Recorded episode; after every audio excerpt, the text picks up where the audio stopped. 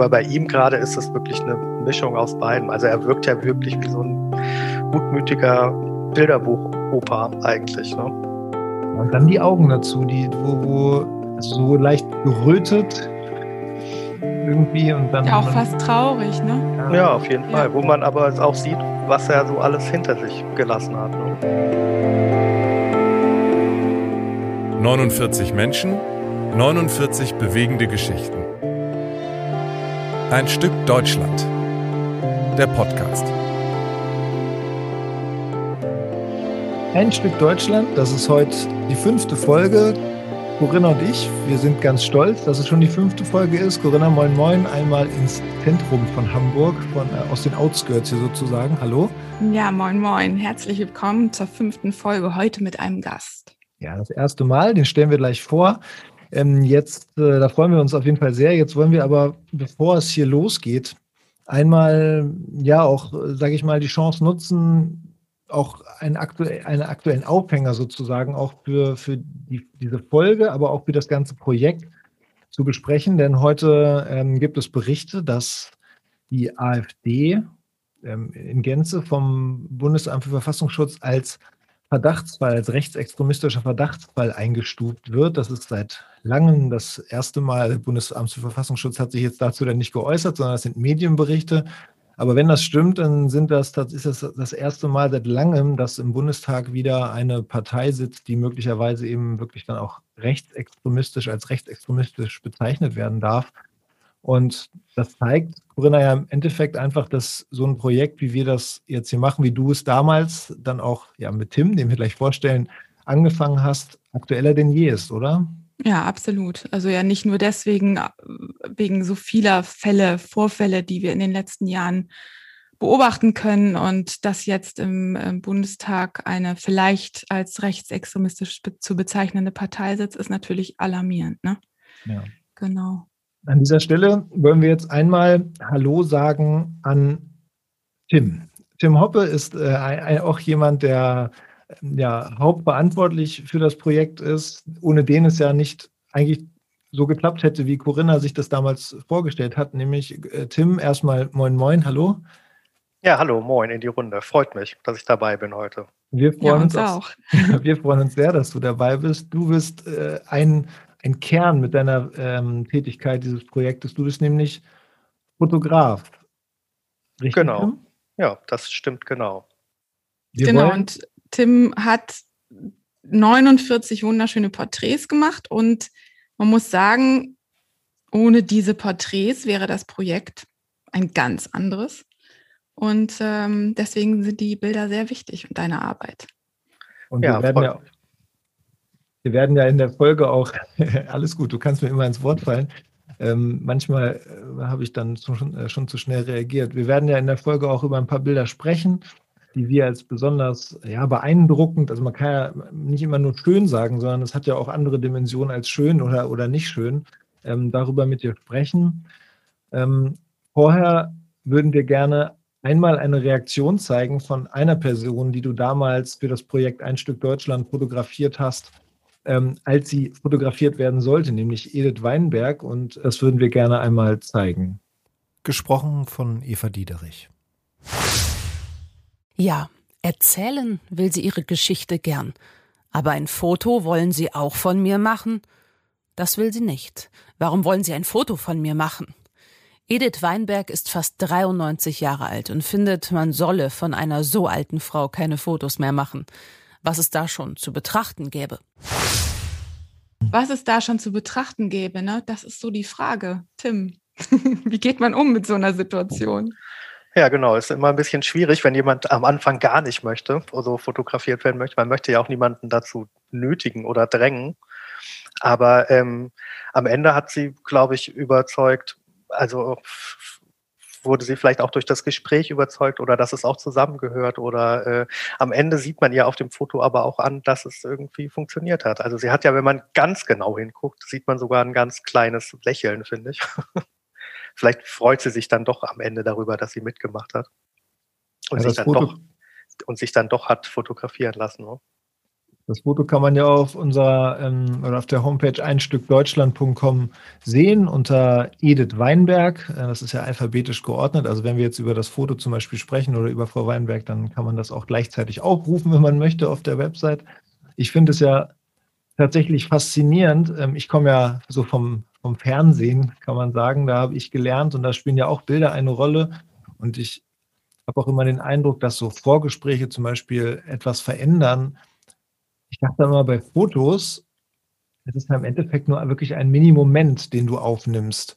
Ähm, ist es wirklich so, also wie sehr ist so eine Vorgespräch, so, eine, so, ein, so ein Vorgeplänkel dann wichtig auch für deine Arbeit? Also es ist sicherlich vergleichbar mit Film oder Fernsehen auch, dass man sich ein bisschen vorher unterhält, ein bisschen Smalltalk vielleicht macht oder äh, vielleicht auch manchmal, wenn es sein muss, ein bisschen Überzeugungsarbeit, warum man jetzt das Bild gerne machen möchte.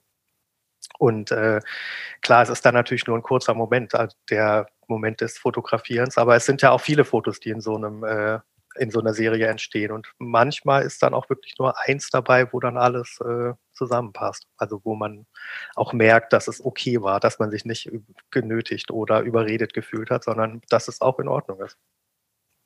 Und wenn es einem dann hinterher noch gefällt, umso besser. Und ich denke, es ist ja äh, vergleichbar eigentlich mit der Situation, die wir haben, Carsten, wenn wir Geschichten schreiben, egal ob fürs Fernsehen oder für die Zeitung oder fürs Internet oder für den Hörfunk oder wie auch immer, dass es ja wichtig ist, dass man mit den Menschen eine vertrauensvolle Situation aufbaut. Ne? Und gerade wenn es um solche Themen geht, wie, ähm, und in, in Ihrem Fall ist es ja auch eine, ähm, ja, mit, mit Wunden äh, oder mit Traurigkeit verbundene Geschichte, ähm, und dann auch noch kommt das Alter dazu, also dieses sich vielleicht selber gar nicht mehr so schön finden oder so. Und, und dann ist das so eine Situation, in der sie sich, glaube ich, erstmal nicht so wohl gefühlt hat. Aber dann haben wir beide halt, denke ich mal, auch als Gespann ähm, sie dann doch, also sie hat sich dann doch irgendwie ja wohlgefühlt, ne? Und hat das dann zugelassen. Und ich außerdem haben wir da, habe ich ja dann auch das Interview mit ihr geführt und dann haben wir erstmal dann warst du, glaube ich, äh, hast du eben abgewartet und dir Zeit gegeben und so. Genau, das hat aber auch äh, bei vielen äh, äh Inter Interviews und Porträts auch nur so rum funktioniert, dass man zuerst äh, das Interview führt, damit man schon mal im Thema ist mit den Leuten und dass sie auch schon mal was erzählen konnten und äh, haben sich dann auch viel eher darauf eingelassen, sich fotografieren zu lassen. Ne? ja, ich, ich glaube, es ist viel leichter zu erzählen, als sich fotografieren zu lassen, ne? Komischerweise. Vielleicht? Ich weiß es nicht. Du ja. hattest gerade aber auch noch was, Carsten?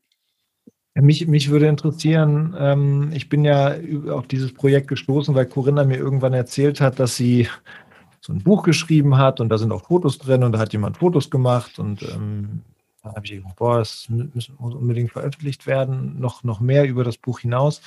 Ähm, aber ich habe über dich da anfangs gar nicht so viel und über deine Motivation gar nicht so viel erfahren. Deshalb würde mich interessieren, wie du eigentlich äh, Teil dieses Projektes geworden bist. Also, ähm, ja, das ist eine, am Ende ist es eine lange Geschichte. Also ich bin ganz alter Schulfreund von Erik, Corinnas Mann und kannte daher auch schon viel von der Familiengeschichte von Erik. Und äh, seine Oma hat, also ich hatte schon viele Geschichten von seiner Oma gehört, von seiner Mutter und von seiner Schwester und fand das schon immer auch interessant oder spannend. Und ähm, war dann ja mit äh, den beiden das erste Mal in Argentinien, so quasi wie das bei Freiberuflern oft ist, als Mischung aus Urlaub und ein bisschen arbeiten nebenbei. Und da dachten wir, okay, machen wir noch ein bisschen was nebenbei, wo dann diese Geschichte über äh, Hannas letzten Tag ähm, als freiwillige Helferin, Montagsmädchen entstanden ist. Und äh, da haben wir aber relativ schnell gemerkt, äh, dass das Haus oder das Heim einfach so viel mehr hergibt als so eine kleine kurze Geschichte oder so einen kleinen kurzen Besuch, sondern dass man da einfach sehr viel mehr raus machen muss. Und äh, das hat dann auch relativ schnell geklappt, war aber ja ganz am Anfang auch wirklich mehr als äh, Fotogeschichte geplant und hat sich dann aber erst entwickelt, dass das eigentlich nur funktioniert, wenn man äh, neben den Fotos einfach äh, möglichst viel auch über die einzelnen Leute erzählt. Ne? Und dafür haben wir dann ja auch relativ äh, zeitnah ein Jahr, glaube ich, später eine Förderung von der VG Bildkunst bekommen, die dann so sozusagen schon mal die Reise- und Materialkosten gedeckt hat. Deshalb hatte man nicht so einen großen Druck, äh, die Sachen vorzufinanzieren und konnte äh, so in Ruhe das auch so machen, wie man das gerne machen wollte, mit ein bisschen Zeit. Genau, und dann hatten wir für dieses Projekt ja uns eine Woche Zeit genommen. Das ist allerdings irgendwie, finde ich, eigentlich im Nachhinein auch ganz schön sportlich, ne?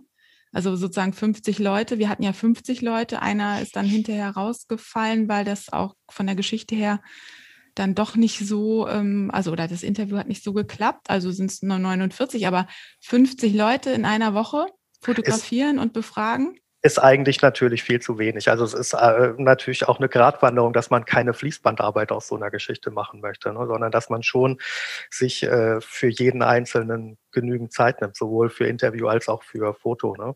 Manchmal konnten wir ein bisschen parallel auch arbeiten, dass du schon fertig warst und ich konnte dann fotografieren, aber insgesamt äh, ist es schon wenig. Also ja, wenn man jetzt mal ne? runter, wenn man das mal runterrechnet, äh, ich hatte mal Mathe-EK, aber es ist wenig von übrig, aber es sind ja ungefähr sieben pro, Ta sieben pro Tag, wenn ihr sieben Tage Zeit habt.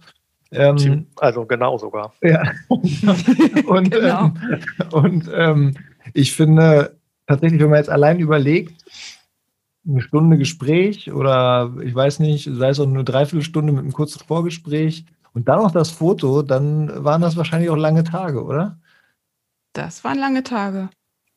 Ja. Das, ja, das waren lange Tage. Und zwischendurch musste man ja auch dann immer noch die ähm, Bilder mal zum Labor bringen, um mal zwischendurch drauf zu gucken, ob auch alles geklappt hat. Was ja auch Guck immer mal, noch. Das erinnere ich gar nicht. Okay. Ja, da warst du ja auch nie dabei. Nee, war ich nie dabei. ja, okay, das, aber das, das wirft ja den, das Augenmerk auf einen weiteren Punkt, nämlich, das war keine, das war keine Digitalfotografie, wie, wie das, sag ich mal, heute vielleicht eher üblich ist. Es wird ja wahrscheinlich auch noch normal, also so wie Fotografie, die du damals fotografiert hast, aber es, es war keine Digitalfotografie. Nee, genau. Das war äh, noch in Zeiten, wo man sehr viel weniger digital fotografiert hat als heute. Heute würde man sowas äh, wahrscheinlich auch eher digital machen, allein schon deshalb, weil man viel schneller weiß, ob alles geklappt hat. Aber in dem Fall musste tatsächlich bei jedem Einzelnen und bei jeder Einzelnen äh, ein Blitz aufgebaut werden oder eine Lampe aufgebaut werden, ob drinnen oder draußen und äh, zwischendurch gemessen und geguckt, ob alles äh, stimmt, ob die Belichtung stimmt. Und das hatte den Vorteil, dass man äh, zum Testen halt immer auch ein Polaroid-Foto machen konnte von jedem. Und das diente zum einen natürlich dazu, oder mehrere Polaroid-Fotos, das dient zum einen natürlich deshalb äh, dafür, ähm, um zu sehen, ob die Belichtung stimmt. Und zum anderen hat man aber auch direkt was, was man jemandem, jedem Einzelnen zeigen kann, damit der schon mal weiß, wie es ungefähr hinterher aussieht. Also kann man natürlich bei einer Digitalkamera auch, aber wenn man so ein Foto von sich in der Hand hält, ist es auf jeden Fall immer ein bisschen, äh, kann man sich das besser vorstellen, wie es am Ende hinterher aussehen wird. Aber verunsichert das die Leute nicht noch zusätzlich, wenn du dann mit Einmessen und mit Blitzlicht und mit so weiter, also manchen, bei, bei manchen Themen bei uns versuchen wir möglichst wenig Aufwand zu haben, damit die Leute möglichst wenig abgelenkt sind und sich auch fallen lassen können und so weiter. Ähm, hast du das Gefühl gehabt, dass sie das auch manchmal verunsichert hat, dass du da so ein Geraffel gemacht hast dann? Also es war kein wahnsinnig großer Aufwand, Aufbau, sondern eigentlich war es fast immer nur eine Lampe oder manchmal zwei, wenn das in, äh, in Innenräumen war aber es ist noch überschaubar. Also es ist nicht wie ein Fernsehteam, was mit fünf Leuten einfällt, sondern es ist eine Lampe und eine Kamera auf dem Stativ. Und ich glaube, das verunsichert noch nicht so sehr. Okay. Ja, du hast ja, vorhin... ich, ich möchte auch nochmal sagen, dass ich schon auch glaube, dass die Leute, die sich gemeldet haben, da mitzumachen bei diesem Projekt, sage ich jetzt mal, die haben ja auch prinzipiell erstmal Lust gehabt vielleicht hat Edith Weinberg nicht so ganz mitgeschnitten, dass das auch mit einem Foto einhergeht, dass da auch ein Foto gemacht wird und war deswegen erstmal skeptisch. Aber letztlich war das ja auch, also wir haben ihnen Interesse entgegengebracht und das hat sie auch gefreut. Ne? Und das war auch ein bisschen schön, also eine gute Abwechslung für den Tag im Altenheim. Und ähm, ja, manche haben wir ja allerdings aber auch zu Hause besucht weil ja nicht alle im Heim gelebt haben zu dem Zeitpunkt, sondern einige ja auch als freiwillige Helferinnen und Helfer dort äh, an einem Tag der Woche nur waren. Und die haben wir zum Teil auch zu Hause besucht. Und da sind dann ganz andere Bilder entstanden. Äh, nee, ganz anders kann man eben nicht sagen. Aber irgendwie halt, vielleicht setzen die sich doch zum Teil ab. Ne? Wenn ich an ein Foto von Hex Munk denke, dass du äh, im neunten Stock von so einem Hochhaus gemacht hast mit Blick über die Stadt und so. Also da gibt es schon manche Bilder, die so ein bisschen rausstechen. Und trotzdem finde ich, dass das Ganze irgendwie so einen einheitlichen Look hat. Und da würde ich gerne von dir wissen, Tim, wie macht man das? Also die sind ja alle relativ ähnlich äh, von der Perspektive und äh, von der, auch von der Kameraoptik entstanden. Also es äh, äh, gibt immer wenig Ablenkung durch den Hintergrund. Also die sind, der Hintergrund ist eher immer unscharf und dezent. Die Leute gucken alle in die Kamera und äh, schauen einen direkt an, was auch immer schon mal ein bisschen Einheitlichkeit gibt. Und ähm, dadurch, dass wenig drumherum ablenkt und dass das Licht immer relativ ähnlich ist. Ich finde, es gibt so zwei, drei Bilder äh, in der Serie, die fallen ein bisschen raus, weil sie so wirklich in direktem Sonnenlicht gemacht werden, wo man dann auch nicht mehr viel ausrichten kann mit äh, Aufhellen. Die fallen aus der Serie so ein bisschen raus, aber ansonsten kommt die Einheitlichkeit, glaube ich, vor allen Dingen daher, dass sie alle ähnlich gemacht sind. Also ähnliche Optik, ähnliches Licht und wenig ähm, Ablenkung durch Vorder- oder Hintergrund. Darf ich mal fragen, ich bin kein ähm, Experte, wenn es so an Entwickeln von solchen Bildern geht und so weiter. Die haben ja auch alle ähm, so einen ähnlichen Farbstil. Hast du, also hast du das vorher, ähm, also während des, während der ähm, Einstellung, während des Fotoentstehens sozusagen gemacht oder danach in der, in der Nachbearbeitung noch, ähm, noch was na, rausgeholt? Na, das ist eine Mischung aus beiden. Es gibt ja, äh, wenn man auf Film fotografiert, schon sowieso unterschiedliches Material und wir haben extra oder ich habe extra was genommen, was nicht so wahnsinnig quietschend farbintensiv ist, sondern eher so ein bisschen dezent. Und das kann man hinterher im Labor natürlich auch noch selber ein bisschen beeinflussen, dass die Bilder halt äh, eine ungefähre Einheitlichkeit bekommen. Damals hat man ja noch die Nächte in der Dunkelkammer gestanden und die Bilder selbst entwickelt. Vermisst du ja, das? Wir haben, ab, wir haben tatsächlich Abzüge davon, ne? oder du hast hm. Abzüge gemacht. Ja, genau, große Abzüge sogar selber gemacht noch. Mhm. Also die Kontaktabzüge und die Filmentwicklung haben wir ja dort vor Ort gemacht im Labor aber die großen ähm, einzelnen Porträts von jedem Einzelnen, die sind noch in echter Handarbeit entstanden. Vermisst du das oder findest du Digitalfotografie gut? Also ähm, es, man kann es nicht, mit, nicht mehr miteinander vergleichen. Man kann sich jetzt, wenn ich heute auf Jobs gucke, die ich vor 15 Jahren gemacht habe, kann man sich nicht mehr vorstellen, wie das gehen soll. Also weil alle wollen alles immer eigentlich am liebsten am selben Tag. Alle wollen immer noch mehr Auswahl von allem und trotzdem aber in der Qualität, die auch stetig ansteigt. Also ähm, wenn man sich überlegt, heute man würde zum Beispiel eine Veranstaltung fotografieren und sagt dem Kunden dann, ja, ich gebe jetzt mal meine 30 Filme ins Labor und übermorgen kannst du dann mal auf eine Auswahl gucken. Das würde nicht funktionieren. Die müssen am nächsten Tag fertig sein. Und auch die Materialkosten würde niemand mehr äh, tragen wollen. Ja, also, den Druck hatten wir natürlich damals überhaupt nicht, ne? Nee, genau. Also wir haben aber uns auch ein bisschen beschränkt. Also wir haben, ich weiß jetzt nicht mehr genau wie viel, aber ich schätze, wir haben nicht mehr als drei Filme pro Person gemacht. Und ähm, also 30 Fotos. Also auf ein 6 mal 7 Mittelformatfilm passen ja 10 Fotos und mehr als zehn waren das, äh, mehr als drei Filme waren das auf keinen Fall pro Person. Aber selbst das ist ja eine große Menge, wenn man das als, als Materialberg dann hinterher sieht. Jetzt haben wir bislang viel über das Fotografieren gesprochen, Corinna. Ich hoffe, es ist okay, wenn ich einmal ähm, noch mal ein bisschen sozusagen zum Inhaltlichen komme und nochmal nachfrage.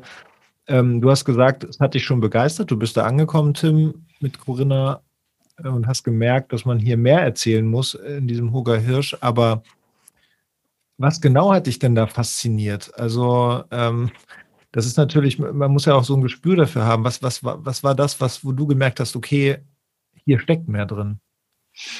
Naja, man merkt, fand ich schon schnell in den Gesprächen und auch in den äh, Geschichten, die die Leute so nebenbei kurz erzählen, dass das einfach die ähm, letzte Generation ist, die das noch aus erster Hand erzählen kann, was denen äh, passiert ist und äh, wie die Zeit genau war. Und wenn man sich die Parallelen anguckt, jetzt äh, gerade zu heute, wo es wieder Fluchtbewegungen und Vertreibungen gibt, die äh, ja auch wieder jetzt in eine Richtung gehen, dass die, dass die Länder nicht mehr die Leute aufnehmen wollen. Und äh, wenn man sich dann anhört, äh, wie es gewesen sein muss, in der Situation zu sein, wo man weg muss, aber nicht weiß, wohin.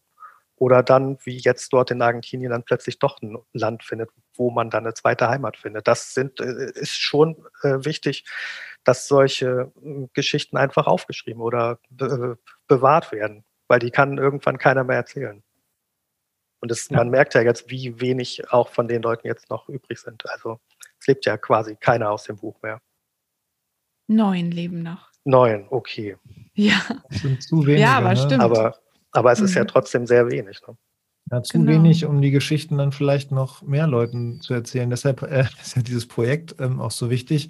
Ich würde gerne mal, du warst ja ähm, mit Corinna da und Corinna Du hast gesagt, du warst damals ja am Anfang deiner journalistischen Karriere, aber du hast ja vermutlich auch Einstellungen gehabt und schon so eine Haltung, die du heute auch hast. Du berichtest ja auch ganz viel über so Projekte rund um Antisemitismus oder Gedenkstätten. Ähm, ja, und, Erinnerungskultur und, ist mir sehr wichtig, genau. Genau.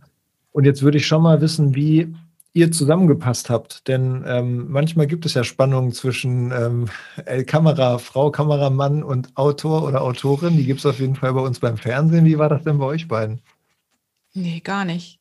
Keine Spannung, oder? Kannst du dich erinnern? Also ich kann mich an keine Spannung erinnern. Nee, das lief eigentlich alles sehr harmonisch. Total. Wir haben äh, quasi nebeneinander oder miteinander einfach gearbeitet. Und irgendwie, es gab so eine stille Übereinkunft und auch, sicherlich haben wir auch drüber geredet. Ne? Ich kann mich gar nicht erinnern, ob das irgendwie problematisch war. Nein, würde ich also, sagen. Also wir haben darüber geredet, aber wir mussten uns ja nicht gegenseitig reinreden, weil wir ja zwei unterschiedliche Sachen gemacht haben, die hinterher aber dann gut zusammengepasst haben. Genau.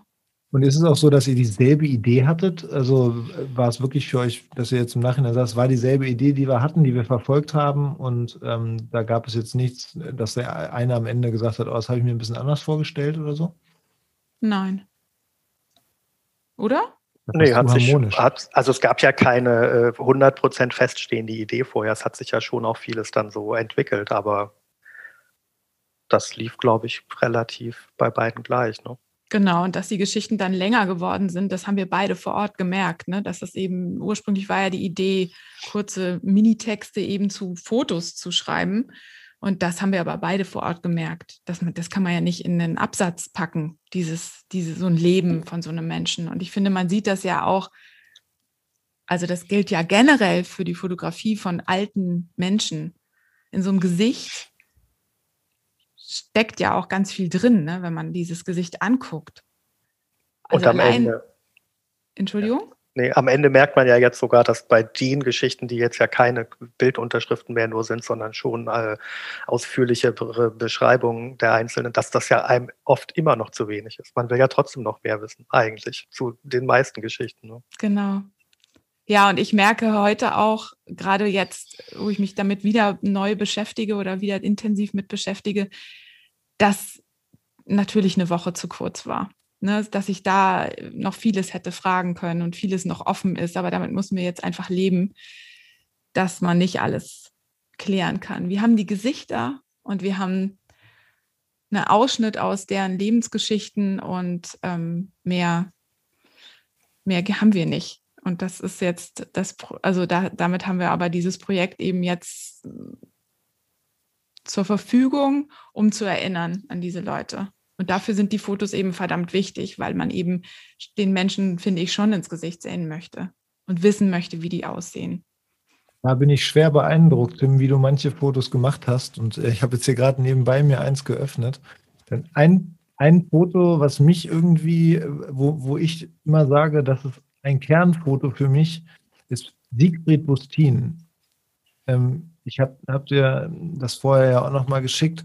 Das ist ein älterer Herr, der so unfassbar ähm, einprägsame Augen hat, ähm, lächelt und gleichzeitig auch den Eindruck macht, als ob da noch viel mehr da, dahinter steckt. Und merkst du in, in, dem Moment, wenn du sowas fotografierst, dass dieses, dieses Foto dann auch von so ja, Geschichten erzählt, also irgendwie Fröhlichkeit und auf der anderen Seite auch diese, diese Trübnis und diese Erinnerung. Also interpretiere ich da zu viel rein?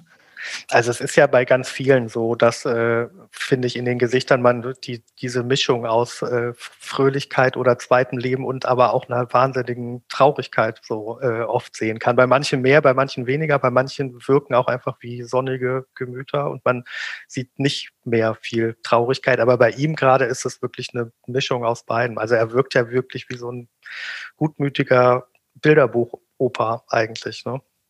Ja, und dann die Augen dazu, die, wo, wo, wo, wo so ein, also so leicht gerötet irgendwie und dann. Ja, auch fast traurig, ne? Ja, ja auf jeden Fall. Ja. Wo man aber auch sieht, was er so alles hinter sich gelassen hat, ne? Genau, und wenn man seine Geschichte dazu hört oder liest, wird einem auch auffallen, dass diese Ambivalenz, die das Gesicht ausdrückt, auch absolut sich widerspiegelt in dem, was er erzählt. Also gerade seine Geschichte ist extrem ambivalent. Auf der einen Seite ne, denkt er super gerne an zu Hause und äh, erzählt, dass man ihn gut behandelt hat. Und gleichzeitig erzählt er aber wirkliche Schauergeschichten. Ja, man hat ihn ja nicht gut behandelt. Ne? Nein, also. genau. Aber die Frage ist, wie speichert man das dann ab, ne? Hm. In, sein, in seinem Gedächtnis. Und das finde ich an ihm so interessant. Und das stimmt, Carsten, so wie du das auch beschreibst, ne? Oder auch Tim, was du gerade gesagt hast, dass man tatsächlich ihm das ansieht, ne? Oder das kann man natürlich rein interpretieren. Wenn man die Geschichte kennt, dann glaubt man das zu sehen zumindest, ne? Aber ich habe die Geschichte, ich habe das Bild vorher gesehen. Ich habe äh, die Seite aufgerufen, ich habe das Bild vorher gesehen und ich okay. habe schon gedacht, boah, krass, das ist, äh, das ist so ein extremes Foto, ja. was für mich stellvertretend mit für dieses Projekt steht, ähm, so in meinem, in meiner Wahrnehmung. Das, ähm, ja, das, ich, mhm. fand das, ich fand das sehr beeindruckend. Und, ähm, aber es sind ja viele Falten. Es ist, man sieht ja dem, man sieht ihm ja das Alter und das, was er erlebt hat, wie du es auch gesagt hast, Tim, an. Ist es denn so, sagst du einfach, das ist dann so, ich kann eh nichts beschönigen ähm, und ich, man muss das so alles aufnehmen, wie es ist und ähm, äh, weil ne, wir hatten auch vorher einmal im Vorgespräch darüber gesprochen, Corinna und ich auf jeden Fall, Alter in der Fotografie ähm, sollte man da so ein bisschen beschönigen oder dann lieber auch wirklich alles genauso zeigen, wie es ist?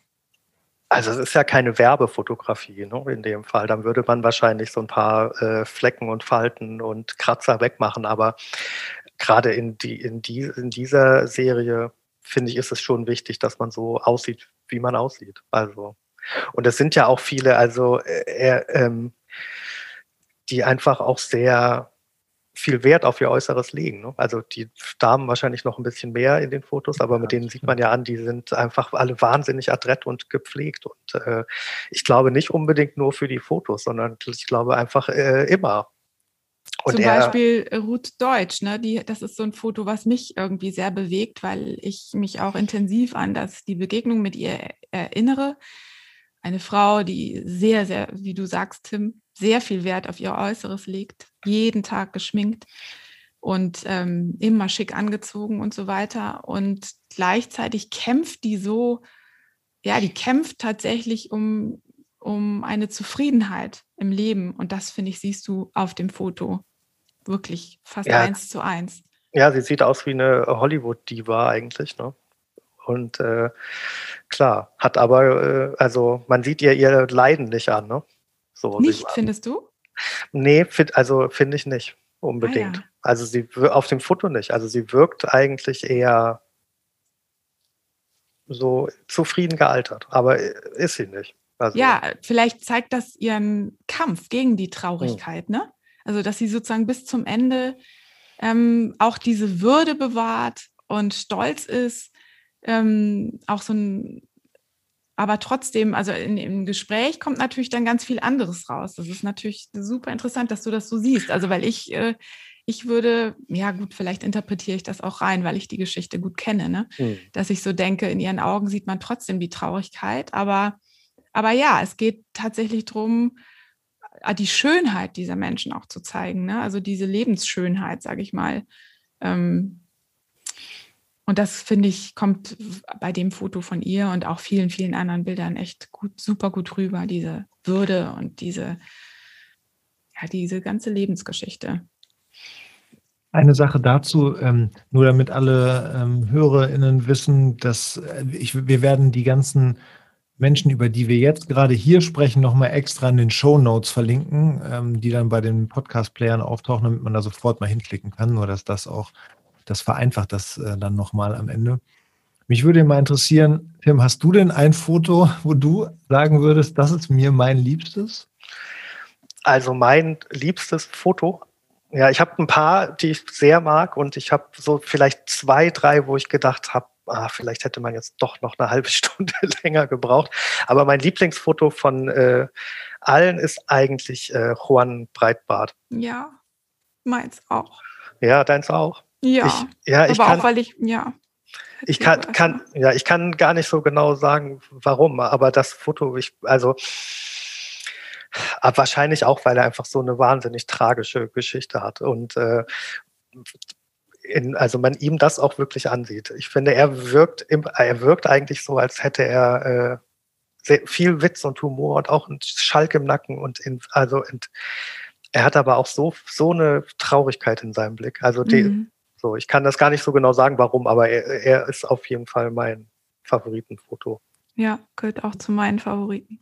Corinna, du kannst ja gleich mal was ein bisschen zu seiner Geschichte erzählen, wenn du das so ad hoc ähm, einfach referieren ja. kannst. Oh ähm, Gott, aber das ist eine Hardcore-Geschichte, Hardcore finde ich. Können ja. wir gleich mal machen. Ich will einmal kurz das Foto beschreiben. Also ein Herr, der seine Hose ganz hochgezogen hat mit Hosenträgern, so, so wie man das sieht, und mit einer mit so einer Brille, Schalk im Nacken, was, was Tim beschreibt, tatsächlich vielleicht durch die Brille oder auch, ich finde ja auch dadurch, er hat ein blaues Jackett an und davor äh, im Vordergrund sind so gelbe Blumen, was natürlich auch so ein extremer Kontrast ist irgendwie, was vielleicht auch nochmal so dieser Schalk im Nacken, diese Fröhlichkeit vielleicht nochmal ein bisschen dann irgendwie unterstützt, so dass das, was ich da jetzt gerade nochmal rein interpretiere, auf jeden Fall irgendwie ein ganz besonderes Foto. Das finde ich, ähm, das finde ich auch, weil es äh, mit der hochgezogenen Hose auch nochmal so viel erzählt und den Hosenträgern und ja, so weiter. Ja, genau. das, ist, das ist wirklich, ähm, wirklich sehr spannend. Corinna, was, was genau, also vielleicht kurz zusammengefasst, was ist deine Geschichte? Also die Blumen sind wichtig. Deswegen freut mich das auch besonders, dass, sie, dass du das Foto auf dem Balkon gemacht hast, Tim. Ähm, weil er ein sehr zurückgezogener Mensch war, der eigentlich nur mit sich selber Schach gespielt hat, gelesen hat oder eben sich um seine oder die Zimmer, die Blumen der Zimmernachbarin gekümmert hat, weil die hatte nicht so einen grünen Daumen wie er. Er hingegen war mit seinen Blumen sehr zufrieden. Er ist bis zuletzt Junggeselle geblieben und das hängt äh, eng mit seiner Geschichte zusammen. Er ist, seine Mutter hat seine Ausreise äh, vorangetrieben, ziemlich früh und hat dann, ist dann ganz alleine gewesen, Jahre über Jahre über Jahre, sogar Jahrzehnte, bis er seine Mutter wiedergesehen hat. Seine Eltern sind über Shanghai geflohen, relativ spät. Und sein Vater ist dann dort an einer Seuche gestorben und seine Mutter ist dann nach dem Krieg erst in die USA ausgewandert und da hängen geblieben. Nee, das war noch im Krieg.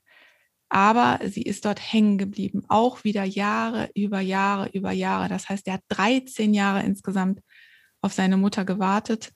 Und über diese Trauer und über diese Einsamkeit, weil er war noch ziemlich jung, als er ausgewandert ist, war dann sein einziger Lebensinhalt, den Rest der Zeit mit seiner Mutter zusammenzuleben. Und äh, ja, und ist dann alleine geblieben eigentlich auch, nachdem sie dann gestorben war. Und er hat dann nie Familie gegründet. Und ähm, also ich glaube, so wie ich das beurteilen würde, aus dem, was ich über ihn weiß, ist, dass er einfach traumatisiert war und das dann nicht überwinden konnte. Ja ich glaube, er hat dann trotzdem, er hat ein gutes Leben dann geführt, ähm, aber eben eigentlich nie eigene Familie gehabt, weil diese Sehnsucht nach der Ursprungsfamilie so lange ungestillt war. Okay. Während du genau. das jetzt, während du das jetzt erzählt hast, habe ich mir das Foto angeguckt und äh, dann ähm, kriegt man gleichzeitig, dann verbindet man irgendwie dann auch noch, wenn man Worte dazu hört, auch mehr mit diesem Foto. Und deshalb will ich nochmal kurz die Empfehlung aussprechen. Auf der Seite einstückdeutschland.com kann man sich ja auf der einen Seite die Fotos angucken und gleichzeitig aber auch ähm, haben wir die ganzen Texte von ganz tollen Sprecherinnen und Sprechern ja vertonen lassen. Und man kann sich gleichzeitig die Geschichte anhören und das Foto angucken.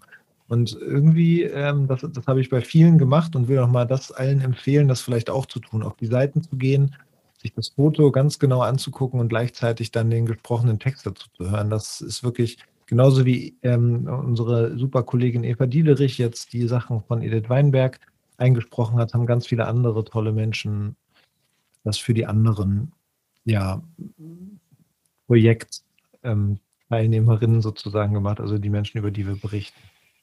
Ja, ist dann fast wie ein Film, wenn man das kombiniert, ne? Ist es, genau. ist es wirklich. Gerade eben, als Corinna das erzählt hat und ich das Foto angeguckt habe, hat es sich so ein bisschen so angefühlt wie ein Film. Also deshalb war mir das wichtig, das noch einmal zu sagen.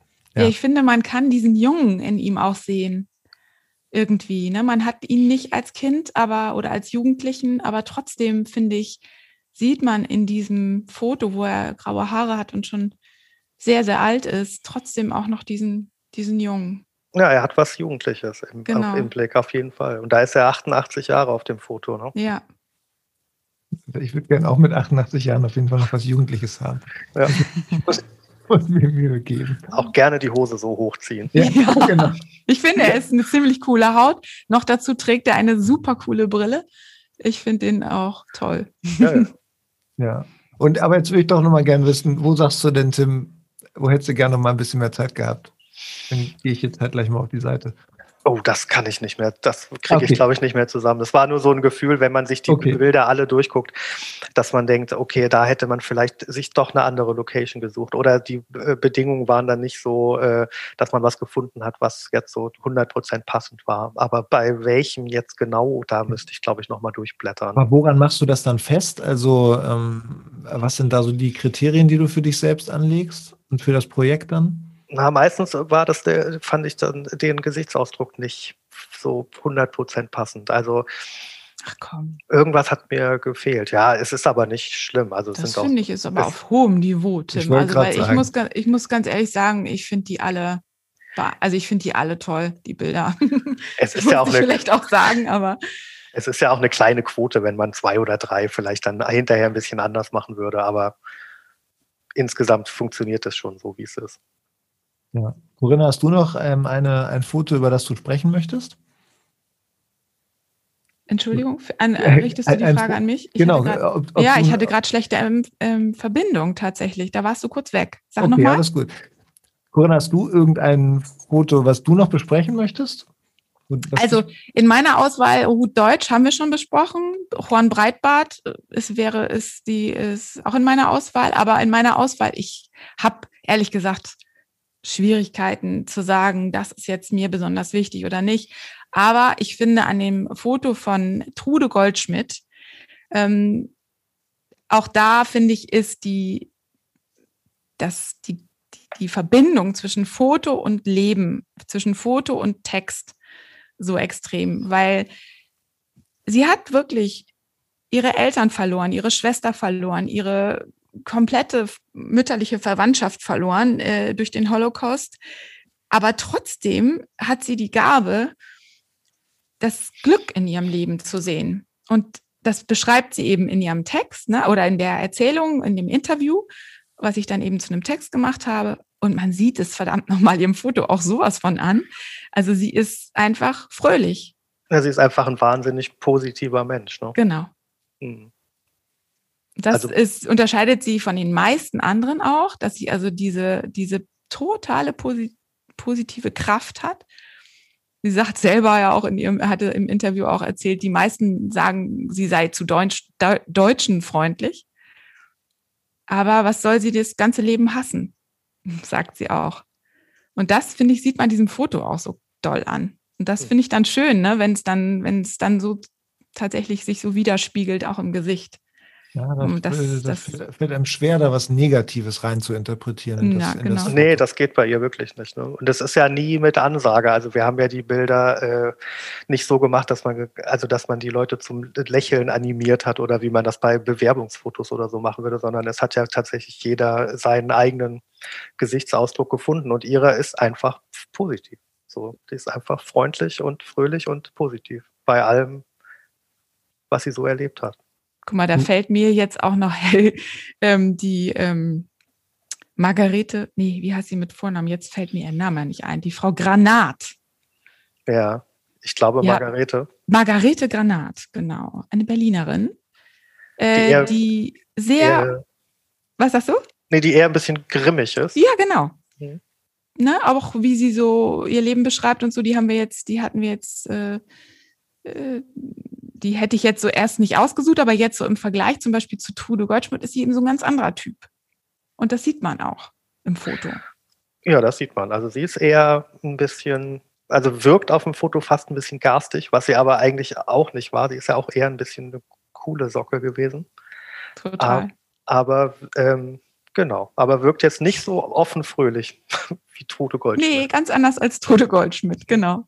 Und das finde ich halt toll, ne? wenn also die Fotos das eben einfach widerspiegeln. Auch gelebt haben, Corinna, jetzt warst du kurz weg. Du musst mal, haben. Wenn die Fotos das widerspiegeln, wenn, da musst du nochmal ansetzen. Also das Besondere ist, wenn die Fotos eben widerspiegeln, jetzt ist schon wieder die Internetverbindung. Nee, alles gut. Okay, also das Besondere ist einfach, wenn die Fotos widerspiegeln, wie das Leben eben auch war. Also wenn man den Leuten ansehen kann, wie, wer, wie deren Einstellung dem Leben gegenüber ist. das finde ich, wird wirklich an den Fotos, kann man richtig studieren an den Fotos. Eine Frage habe ich aber noch zu Kude Goldschmidt. Ich habe das Gefühl, Tim, dass du ein bisschen von oben fotografiert hast da. Ist das richtig? Und wenn ja, warum? Also ich habe eigentlich versucht, immer möglichst auf Augenhöhe zu fotografieren und ähm, findest du von oben, ja, ist vielleicht ein Ticken von oben, wahrscheinlich hat sie gesessen, aber ähm, das ist auch ein falscher Eindruck. Aber es hat, es hat keine tiefere Bewandtnis. Okay. Okay. Es sieht vielleicht auch deswegen so aus, weil es im Hintergrund so aussieht, als ob das eine Wiese wäre. Ja, genau. Ja, es ist, glaube ich, ich glaube, es ist aber ein, ein Busch. Busch. Es ist ein Busch, ja, ja. Ja. Es sieht aus wie eine Wiese mit Blumen, aber es ist eigentlich ein Busch. Das war ja sehr blumig an, in der Zeit, als wir da waren, sehr viele Blüten an den, an den Pflanzen und so weiter. Und äh, das ist eher ein Busch, ja. Okay. Ja, äh, jetzt würde ich gerne nochmal, jetzt haben wir viel über das Projekt geredet, Tim, und was du da gemacht hast. Was machst du denn eigentlich sonst noch so? Welche Projekte, also wie verdient man sozusagen derzeit als Fotograf denn dann sein Geld? Naja, inzwischen ist es hauptsächlich schon so, dass man für Unternehmen oder Agenturen arbeitet und äh, viel weniger solche Projekte umsetzen kann, als man das vielleicht so am Anfang der Laufbahn machen konnte. Aber trotzdem ist es natürlich wichtig, immer zwischendurch auch mal irgendwelche Sachen zu machen, die einem selbst wichtig sind oder nicht gut bezahlt sind oder äh, wo einem das Herz ein bisschen dran hängt. Sollte man schon versuchen, immer zwischendurch zu machen. Aber leben kann man meistens von den Sachen, die einem selbst wichtig sind, nicht allein. Da frage ich mich ja, da habe ich noch eine, eine Frage, auch die so ein bisschen in den Technikbereich rutscht, die ich bislang nicht gefragt habe, die ich aber unbedingt stellen wollte, nämlich mein iPhone, ne, das hat drei Kameras und das kann sogar direkt den, den Hintergrund unscharf machen und so einen Porträtmodus und so weiter.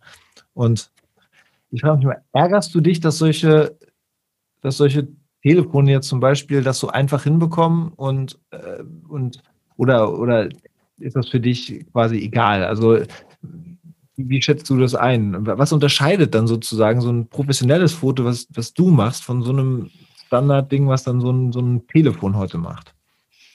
Also ähm, es ist natürlich schon verrückt, was ein Telefon inzwischen kann, so was es machen kann. Wobei ich sagen muss, dass die Filmqualität von Handys noch mal besser ist als die Fotoqualität, weil die äh, Fotos sehen häufig tatsächlich auch nur auf dem Fotodisplay gut aus. Und sobald man sich die in groß auf dem Rechner anguckt, sieht man, dass der unscharfe Hintergrund ganz schlecht äh, freigestellt ist und äh, man dann doch eigentlich sieht, dass es einen eine Algorithmus gemacht hat oder dass das eine Automatik gemacht hat.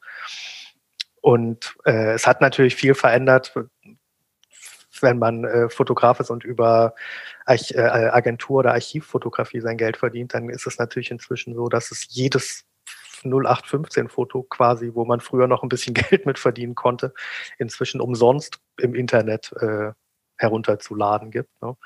Aber die Qualitä qualitativ hohe Fotografie braucht eigentlich auch immer noch mehr als ein Handy. Also. Wie beruhigend. Ja. Finde ich.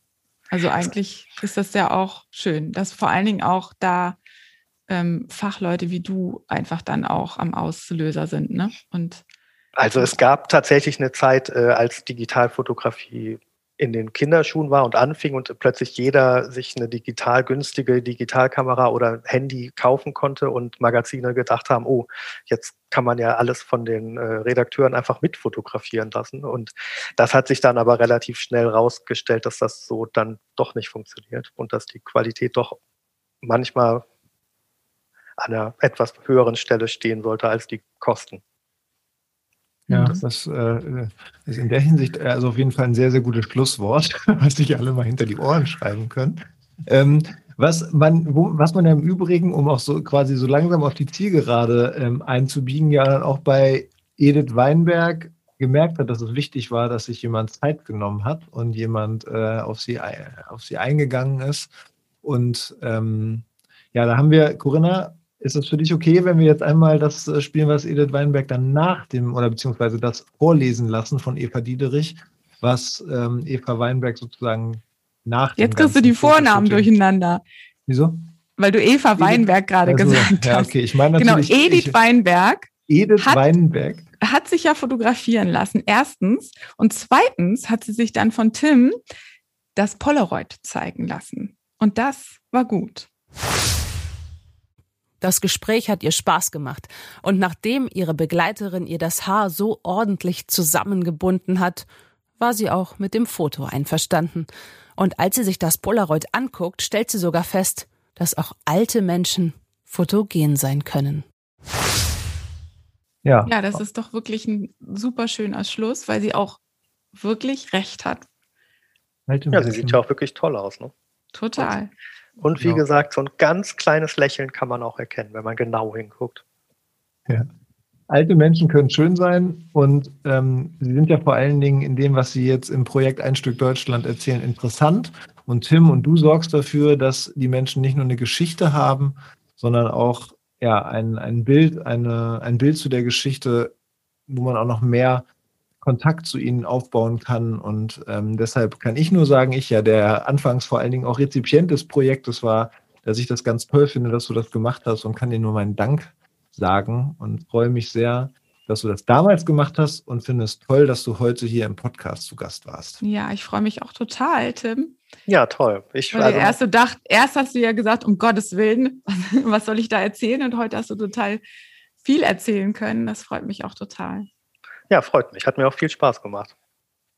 Ja, vielen das Dank. war, vielen Dank. Das war die fünfte Folge von Ein Stück Deutschland. Ähm, der Fotograf Tim Hoppe war zu Gast, unser erster Gast. Wir sind ganz stolz, dass das jetzt geklappt hat und freuen uns und hoffen, dass wir das, ähm, dass ja, ihr, die das hören, die das hören, auch interessant fand, fandet. Und ähm, ja, wir freuen uns, wenn ihr generell euch die anderen Folgen, die ihr vielleicht noch nicht gehört habt, dann auch nochmal anhört. Wir freuen uns, wenn ihr auf www.einstückdeutschland.com gehen würdet, euch die Geschichten anguckt, auch anhört und sie vielleicht teilt.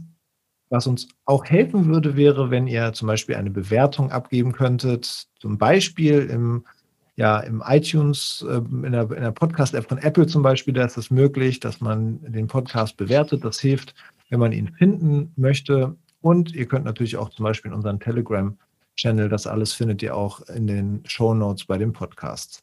Und es wäre natürlich auch toll, wenn ihr ihn weiterempfehlen würdet. Unbedingt, unbedingt immer weiterempfehlen. Und ja, wir hoffen, dass wir ganz viele neue Zuhörer finden und ja, und Zuhörerinnen. Und wir melden uns wieder mit der sechsten Folge. Corinna, du weißt, was dann genau dran ist. Nein, ich kann es noch gar nicht genau sagen, weil wir hatten eigentlich vor, mit Edith Weinberg weiterzumachen. Aber da wir auch da eine, einen Gast haben werden und äh, das äh, sich aber jetzt ein bisschen verschiebt, müssten wir beide nochmal überlegen, wen wir als nächstes äh, zum Thema machen. Vielleicht Juan Breitbart. Das wäre doch was. Heute haben wir über Juan Breitbart gesprochen. Vielleicht bietet sich das an, dass wir diesen äh, besonderen Menschen mit dem besonderen Foto dann einmal besprechen. Okay, dann sage ich jetzt vielen, vielen Dank, Corinna, vielen, vielen Dank, Tim und vielen, vielen Dank, Carsten. Und ja, nochmal Dank an Eva Diederich. Genau, auch danke an Eva Diederich. Und dann wünschen wir noch einen schönen Tag. Ciao. Tschüss.